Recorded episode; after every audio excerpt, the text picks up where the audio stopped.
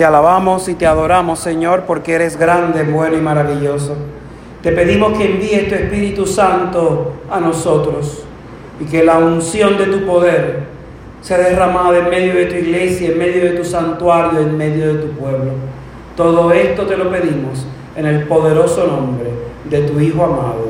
Amén, amén y amén. Vamos a sentarnos. Para los que nos vayan a escuchar más adelante. Estamos meditando, eh, la primera lectura fue tomada del libro del Eclesiástico capítulo 10, versos 12 al 18. El, el Salmo, el Salmo responsorial 112, eh, Hebreos 13, 1 al 8, 15 al 16 y el Evangelio de Lucas 14, verso 1, luego el 7 al 14.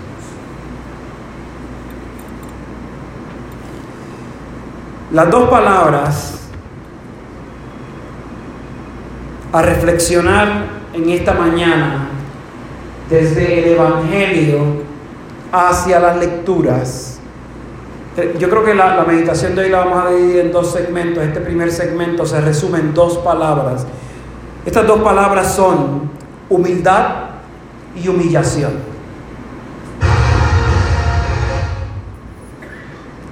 Ambas palabras comienzan de manera parecida.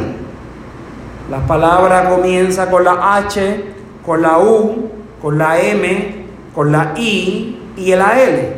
Ambas palabras tienen similitud al inicio.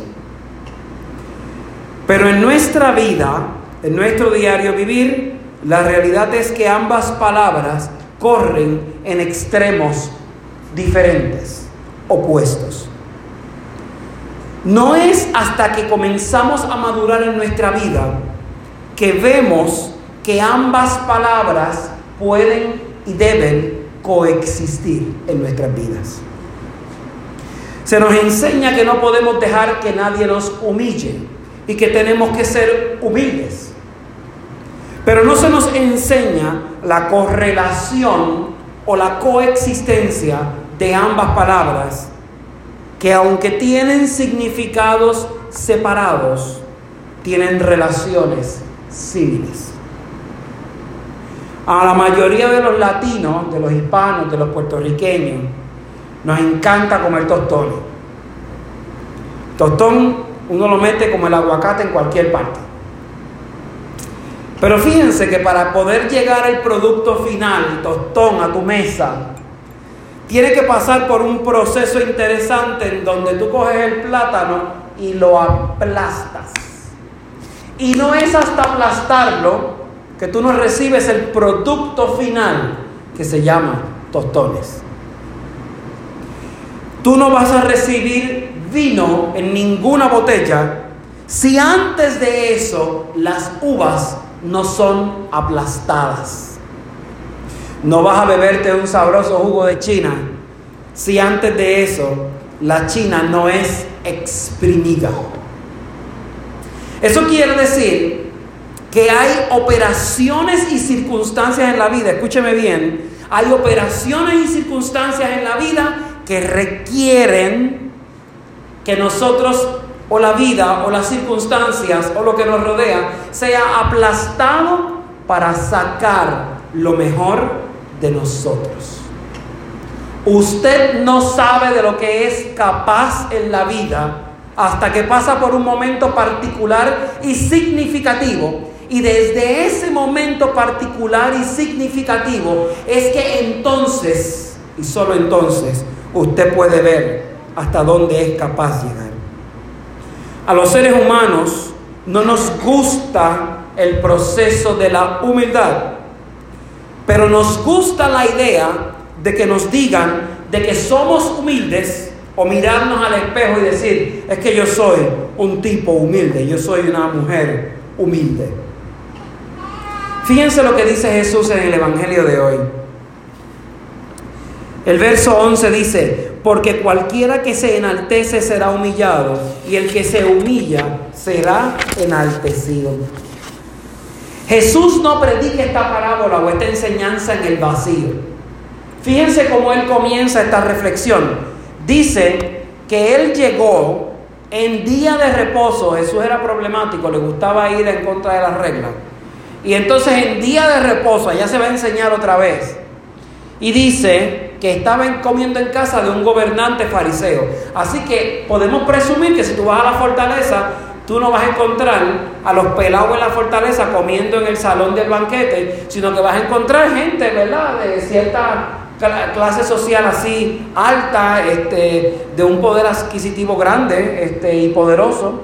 Y entonces, en ese ejercicio, Jesús no perdía la oportunidad de enseñar. En el ejercicio de enseñar, ve la gente, se ve acomodando. Y cuando usted ve que la gente se va acomodando, no sé si han tenido la oportunidad de ir a una gala. Cuando uno va a una gala, cuando uno va a una actividad especial, la gente le encanta sentarse cerca de la mesa de honor. le encanta sentarse al frente, le encanta sentarse donde la gente lo vea. Como los políticos cuando vienen a la iglesia políticos vienen a la iglesia y ellos asumen que hay que reservarles el asiento al frente para que todo el mundo vea que de verdad vinieron a la iglesia y no son tan satánicos como la gente piensa. Así que ese ejercicio de sentarse al frente parece que no era de nuestros tiempos ni se lo inventaron los políticos de aquí, sino que es algo que arrastra mucho tiempo. Y Jesús los mira y les dice, mira, ¿qué pasa si te sientas al frente y llega alguien más importante que tú? ¿Te van a sacar para atrás? Y uno dice, pues quizás eso es algo lógico que lo debemos aplicar en la vida común y no en la vida cristiana. Eso es algo que todas las personas debemos aplicar en nuestro día a día. Pero Jesús dice, el problema de que te sientes al frente es que te estás enalteciendo tú mismo, tú mismo. Tú estás levantando tu propia gloria. Tú estás tratando de levantar tu propio orgullo.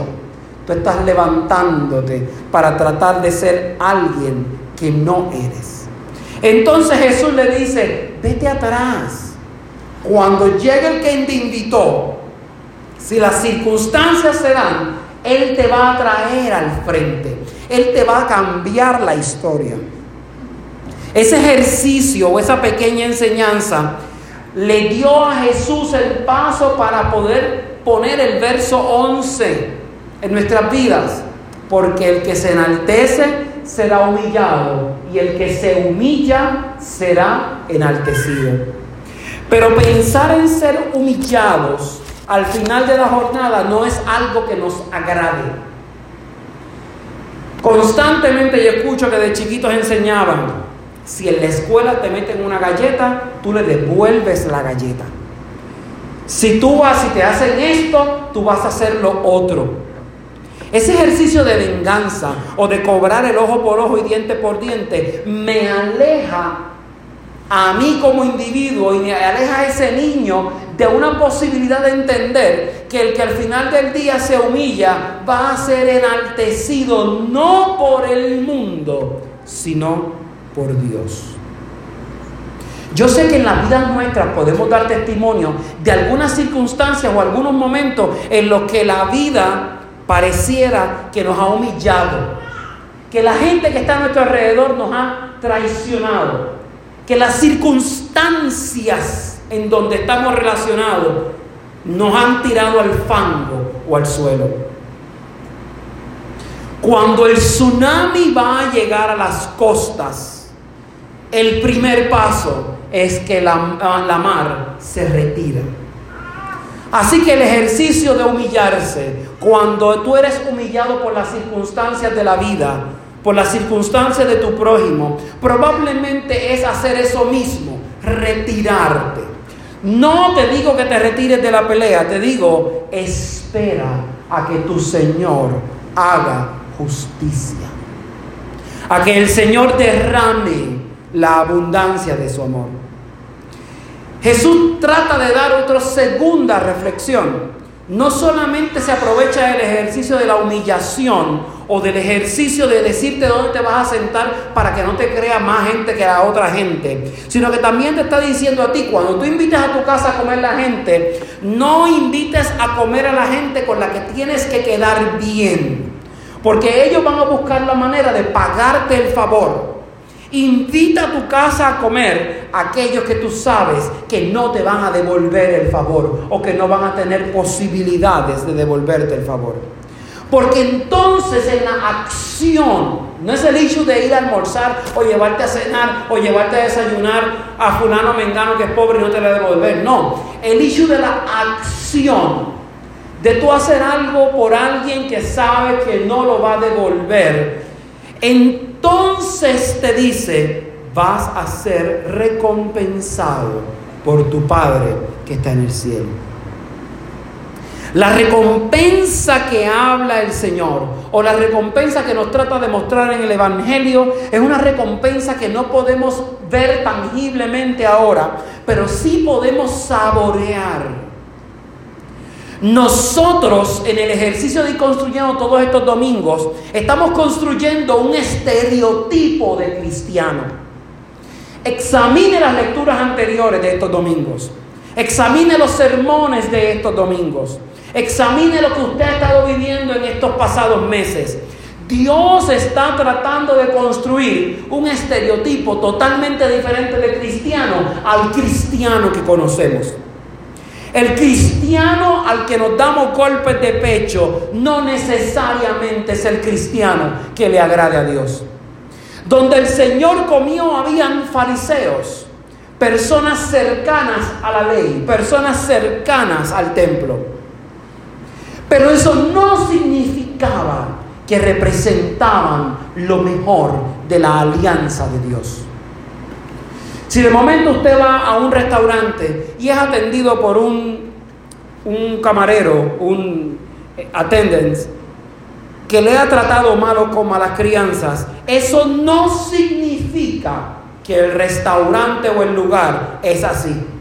Como si entrara una visita a nuestra iglesia y la persona o las personas que le reciben tienen cara de camión, tienen cara de aborrecido porque se levantaron esta mañana por el lado que no era. Eso no representa la iglesia. La iglesia somos más. El cuerpo de Cristo es más grande. El que cristianos o musulmanes o judíos hayan cometido errores o cometan errores, no representa lo que Dios quiere hacer en nuestras vidas. Examine lo que Dios ha estado haciendo en las vidas de cada uno de ustedes. Examine lo que Dios ha estado tratando de hacer, no solo desde la iglesia, sino lo que usted ha llevado de la palabra de Dios al pueblo, al campo, a la ciudad, a donde usted vive. ¿Qué Dios le ha enseñado o le ha predicado desde su escenario de trabajo? ¿Qué Dios le ha enseñado o le ha predicado desde el escenario donde usted se está desenvolviendo? ¿Usted se ha sentido humillado? ¿Cuál ha sido su respuesta en la humillación? Usted se ha sentido traicionado. ¿Cuál ha sido la respuesta de la traición? Usted se ha sentido abandonado. ¿Cuál es la respuesta ante ese abandono? Usted se ha sentido fatigado. ¿Cuál ha sido la respuesta en esa fatiga? Entonces el Señor nos lleva a la segunda lectura, que en la mayoría de las Biblias está titulada como los deberes cristianos. Y, y comienza el texto diciendo, permanezcan permanezca el amor fraternal. Hay distintas expresiones del amor, hay distintas expresiones de lo que nosotros entendemos como amor, pero el Señor me está diciendo, permanezcan en el amor fraternal. Y me da unas instrucciones particulares. No os olvidéis de la hospitalidad, porque por ella algunos sin saberlo hospedaron ángeles. Eso quiere decir que cuando usted está interactuando con las personas, con quien sea, aún el profesor que recibe a los estudiantes en su salón, hay que tener cautela porque uno no sabe si alguno de ellos es un ángel, si alguno de ellos es una persona enviada por Dios. Dice que se acuerden de los presos como si estuvieran presos juntamente con ellos y de los maltratados como que también vosotros mismos estáis en el cuerpo. Él me está diciendo a mí, cuando me diga que me vea como si estuviese maltratado o si estuviese confinado, que me haga empatía con esas personas, que conecte con esas personas, que no abandone lo que sienten o lo que viven esas personas, sino que la conexión sea de tal manera que yo pueda entender que todo lo que yo aprendí a lo largo de todos los domingos, de lo que yo aprendí en las escuelas bíblicas, de lo que yo aprendí en mi vida diaria con Dios, en la reflexión de la palabra, es que yo puedo amar de tal manera que la expresión máxima del amor se va a hacer presente en mi vida. ¿En qué aplica esto en construir una iglesia? Yo he visto personas, y particularmente lo he visto después del tema de María, que comienzan a reconstruir su casa o sus vidas o su nueva normalidad. Y de momento se encuentran que van a tratar de poner el techo, van a poner las paredes o las ventanas. Y cada vez que intentan hacer eso comienzan diluvios y diluvios y diluvios y diluvios de agua. O de momento empiezan a dar pasos en su vida después de una situación difícil y comienzan nuevamente el ejercicio a pasarle otras circunstancias que no ayudan a que usted pueda seguir caminando. Yo le quiero decir a ustedes en esta mañana, que probablemente el Señor me está diciendo, detente. Probablemente el Señor está diciendo, probablemente tienes que escuchar, más de detenerte, escuchar y decir, caramba, quizás me hace falta bajar el moco. Quizás me hace falta entender que es humildad.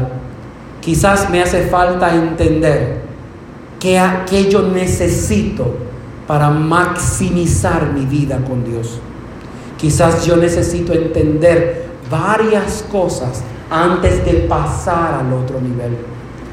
La imagen de hoy literalmente soy yo tratando de arrastrar las estructuras, las normas, los planes, la guía, los métodos, las leyes, las reuniones, los papeles, las obligaciones, los miedos, todas las cosas que cargan mi vida pero de momento, mientras el mundo le pone más peso en mi vida y en mi carga, viene el Señor a liberarme con amor.